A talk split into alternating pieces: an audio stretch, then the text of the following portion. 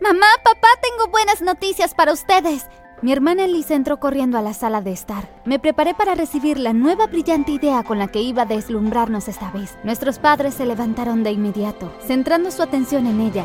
He estado ahorrando mucho de mis trabajos de fin de semana. Ahora quiero comenzar mi propio negocio en línea vendiendo joyas. Ustedes me han inspirado ya que su tienda es tan exitosa. Abrió su computadora portátil y nos mostró su nuevo sitio web. ¿Ven? Todo está listo. Ahora lo que necesito es agregar los artículos que pondré en venta. Mis padres intercambiaron una mirada que estaba acostumbrada a ver. La mirada de orgullo y alegría, solo que nunca era dirigida a mí. ¿No vas a felicitar a tu hermana? Lo que sea, Revolé los ojos. Si vas a tener esa actitud, vete a tu habitación. Me levanté para irme, pero Elisa bloqueó mi camino. Está bien, papá, no seas tan duro con Kata. Se pondrá a mi nivel algún día. De hecho, logró obtener una C en su última prueba de matemáticas. Eso es mucho mejor que la D que obtuvo en el examen anterior. ¿No es genial? Lentamente aplaudió en mi cara y se rió. Fue humillante. Me abalancé sobre ella, la tiré al suelo y comencé a tirarle del cabello. ¡Kata, me estás lastimando! Mamá me agarró y me apartó de Elisa. ¡Aléjate de Elisa, niña loca! Me puse de pie y corrí a mi habitación. No debí dejar que me afectara. Ahora mis padres tenían otra razón para odiarme. Y sí, era solo otro sábado normal en mi casa. Mis padres me comparaban constantemente con Elisa, quien según mamá era la hija perfecta y talentosa. Si mamá supiera lo equivocada que estaba, verás, mi hermana mayor había perfeccionado el arte de engañar a nuestros padres haciéndoles creer que era un ángel. Elisa prosperaba en los estudios y ayudaba a nuestros padres con su tienda. También le ayudaba el hecho de que fuera sorprendentemente hermosa y carismática. Las chicas querían ser sus amigas y los chicos querían salir con ella. La verdad era que Elisa era malvada, manipuladora y muy astuta y yo era la única que veía su verdadera cara. Mira hasta el final para ver cómo las mentiras de Lisa fueron su perdición y cómo salió a la luz quién era en realidad. También dale me gusta a este video y suscríbete a este canal para ver más videos geniales como este. A finales de ese mes, el negocio en línea de Elisa estaba funcionando. Siempre la veía entregar artículos envueltos a algunos de sus amigos en la escuela. Una noche, nuestra conversación durante la cena tomó un giro muy interesante. Entonces, Elisa, ¿cómo va el negocio? Va muy bien, papá. Lo siento, no he tenido tiempo para ayudar en la tienda. He estado ocupada haciendo entregas. No te preocupes por eso, cariño. Hablando de la tienda, algo sucedió allí anoche. Estoy segura que vi a Elisa tensarse. Faltan cosas en el almacenamiento. Creo que nos robaron. ¿Qué? Eso es horrible. Sí, la policía está investigando. ¿No tienen cámaras en la tienda? Sí, pero los ladrones tenían máscaras. ¿Así que no hay ningún sospechoso? Todavía no, pero la policía está interrogando a Tomás, el guardia de seguridad. Elisa, que parecía aburrida con nuestra conversación, de repente se atragantó con la comida y comenzó a toser repetidamente. ¿Estás bien, cariño? Yo... yo... no puedo. Se puso de pie y salió corriendo. ¿Qué fue todo eso? No tengo ni idea, pero yo iba a descubrirlo. Vigilé de cerca a Elisa y no sucedió nada interesante al principio, pero una noche la escuché abrir la ventana de su habitación. Corrí a espiarla y la vi saltar y caer sobre unos arbustos en el patio. Este era el momento que había esperado para averiguar qué tramaba. Rápidamente me puse una chaqueta y salté por la ventana, al igual que Elisa. Lo hicimos muchas veces y nunca nos lastimamos ni fuimos descubiertas. Elisa corrió calle abajo y yo la seguí sigilosamente, haciendo lo posible para que no me viera. Unos minutos más tarde noté que los faros de un auto parpadearon dos veces y Elisa corrió hacia allí. La puerta del auto se abrió y salió un hombre que yo conocía. Oye, Tomás, ¿dónde está? Podría perder mi trabajo e ir a la cárcel por esto. Cálmate, no sospechan nada. Ahora dame el paquete, necesito volver antes de que mi molesta hermana se entere de que me he ido. Está bien, está bien, pero esta es la última vez que te ayudo a robarle a tus padres. No podía creer lo que escuchaba. Como si pudieras rechazar el dinero que te estoy pagando. Ahora vete. Cuando Tomás volvió a su auto, corrí y volví a mi cuarto, trepando hacia mi ventana. Apenas pude dormir. Estaba tan acelerada. Iba a compartir mis hallazgos con mamá y papá a primera hora de la mañana. El desayuno iba a ser muy entretenido para mí e impactante para Elisa. Pero a la mañana siguiente me desperté y encontré que mamá y papá se habían ido y que Elisa estaba desayunando sola. Oye, ¿dónde están mamá y papá? Ya se fueron a la tienda, pero siempre desayunan con nosotras. Tuvieron que irse más temprano que de costumbre. ¿Tenías algo que decirles? Ah, ah, en realidad no, discúlpame. Cogí mi mochila y me fui a la escuela. Pensé en ir a la tienda en lugar de ir a la escuela, pero mamá y papá estarían muy enojados conmigo por faltar. Decidí esperar hasta la cena. Inmediatamente después de la escuela corrí a casa. Llegó el momento de exponer a Elisa. Tan pronto como crucé la puerta comencé a gritar. Mamá, papá, no van a creer lo que Lisa... Cata, explícanos qué estaban haciendo estas joyas en tu habitación. Miré a mis padres en shock. En la mesa frente a mamá, papá y Elisa habían varios joyeros.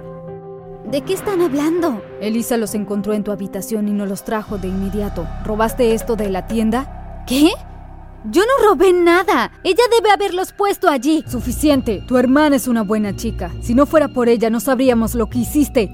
Encontré las cajas debajo de tu cama, Kata. ¿Entró un fantasma y las escondió allí? ¡Deja de mentir! Me limpié furiosamente las lágrimas de los ojos y corrí a mi habitación. Esto no ha terminado. Estás en muchos problemas, jovencita. Elisa debe haberme plantado esas cajas. ¿Cómo convencería a mamá y papá de que me estaba culpando? A la mañana siguiente mamá me informó que habían decidido no denunciarme a la policía. Procedió a darme una severa advertencia para que jamás volviera a robar en la tienda. También me castigó durante un mes. Una vez más, traté de decir la verdad sobre Lisa, pero no me dejó hablar. Cuanto más intentaba explicarle, más se enfadaba, así que me detuve. Mientras tanto, Elisa caminaba en la escuela y se reía con sus amigos como si nada hubiera pasado mientras yo me sentía miserable y enojada. Necesitaba hacer algo. Abrí mi casillero y tiré mis libros adentro. Ah, odiaba la escuela. Lo único que me encantaba eran mis fabulosos amigos que me adoraban. ¿Y cómo no iban a hacerlo? Les vendía joyas elegantes a la mitad del precio que mis padres se las vendían en la tienda. Estaba a punto de cerrar mi casillero cuando algo llamó mi atención. Era una nota pegada en el interior.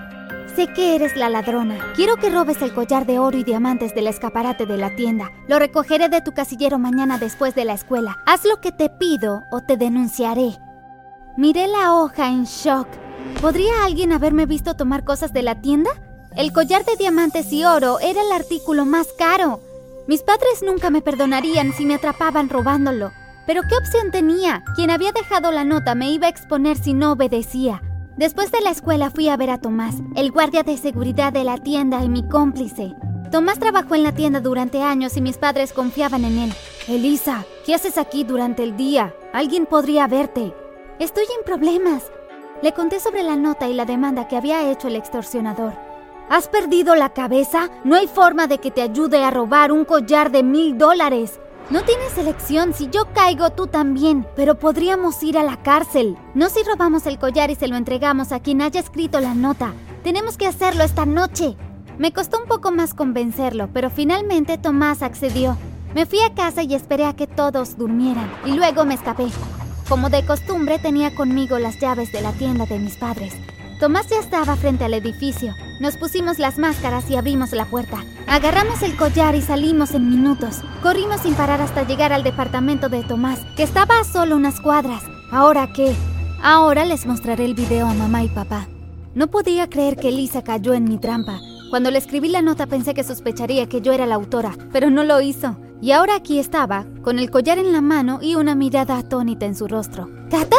¿Qué estás haciendo? Pues te seguí y grabé todo. Mamá y papá estarán muy enojados contigo. ¡Dame ese teléfono! Tomás se abalanzó sobre mí, pero salté fuera del camino. Se cayó y mientras intentaba levantarse salí corriendo por la puerta. Cuando llegué a mi casa me di cuenta de que no tenía llaves porque había escapado por la ventana. Llamé al timbre una y otra vez. ¡Mamá! ¡Papá! Apenas podía respirar de tanto correr. Unos minutos después se abrió la puerta. Cata, ¿qué estás haciendo afuera a esta hora? Tengo algo que mostrarte. Papá, ¿puedo explicarlo? Me giré para ver a Elisa parada detrás de mí, haciendo señal de derrota.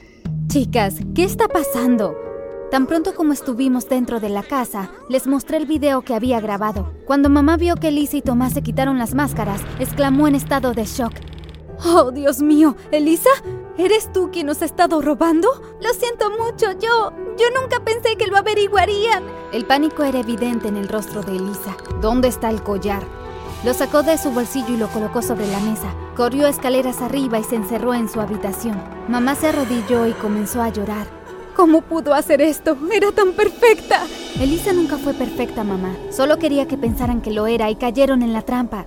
Los policías se presentaron en nuestra casa en la mañana. Cuando Elisa los vio, se agarró del brazo de mamá. ¿Llamaste a la policía? No lo hicimos, pero después de que arrestaron a Tomás anoche le contó a la policía sobre ti. Pero no quiero ir a la cárcel. Las lágrimas rodaban por su rostro. Sentí pena por ella, pero ¿qué esperaba que pasara? Elisa, lo siento. No me hables, te odio. La escoltaron hasta un coche de policía que esperaba afuera. Papá fue con ella. ¿Qué pasará con Elisa? Tu papá y yo acordamos no presentar ningún cargo, pero necesita hacer una declaración. ¿Qué? Cata, sé que tienes diferencias con Elisa, pero ¿de verdad quieres que tu hermana vaya a la cárcel? Lo pensé por un momento. Odiaba admitirlo, pero mamá tenía razón. Está bien, tal vez no la cárcel, pero no dejes que se salga con la suya.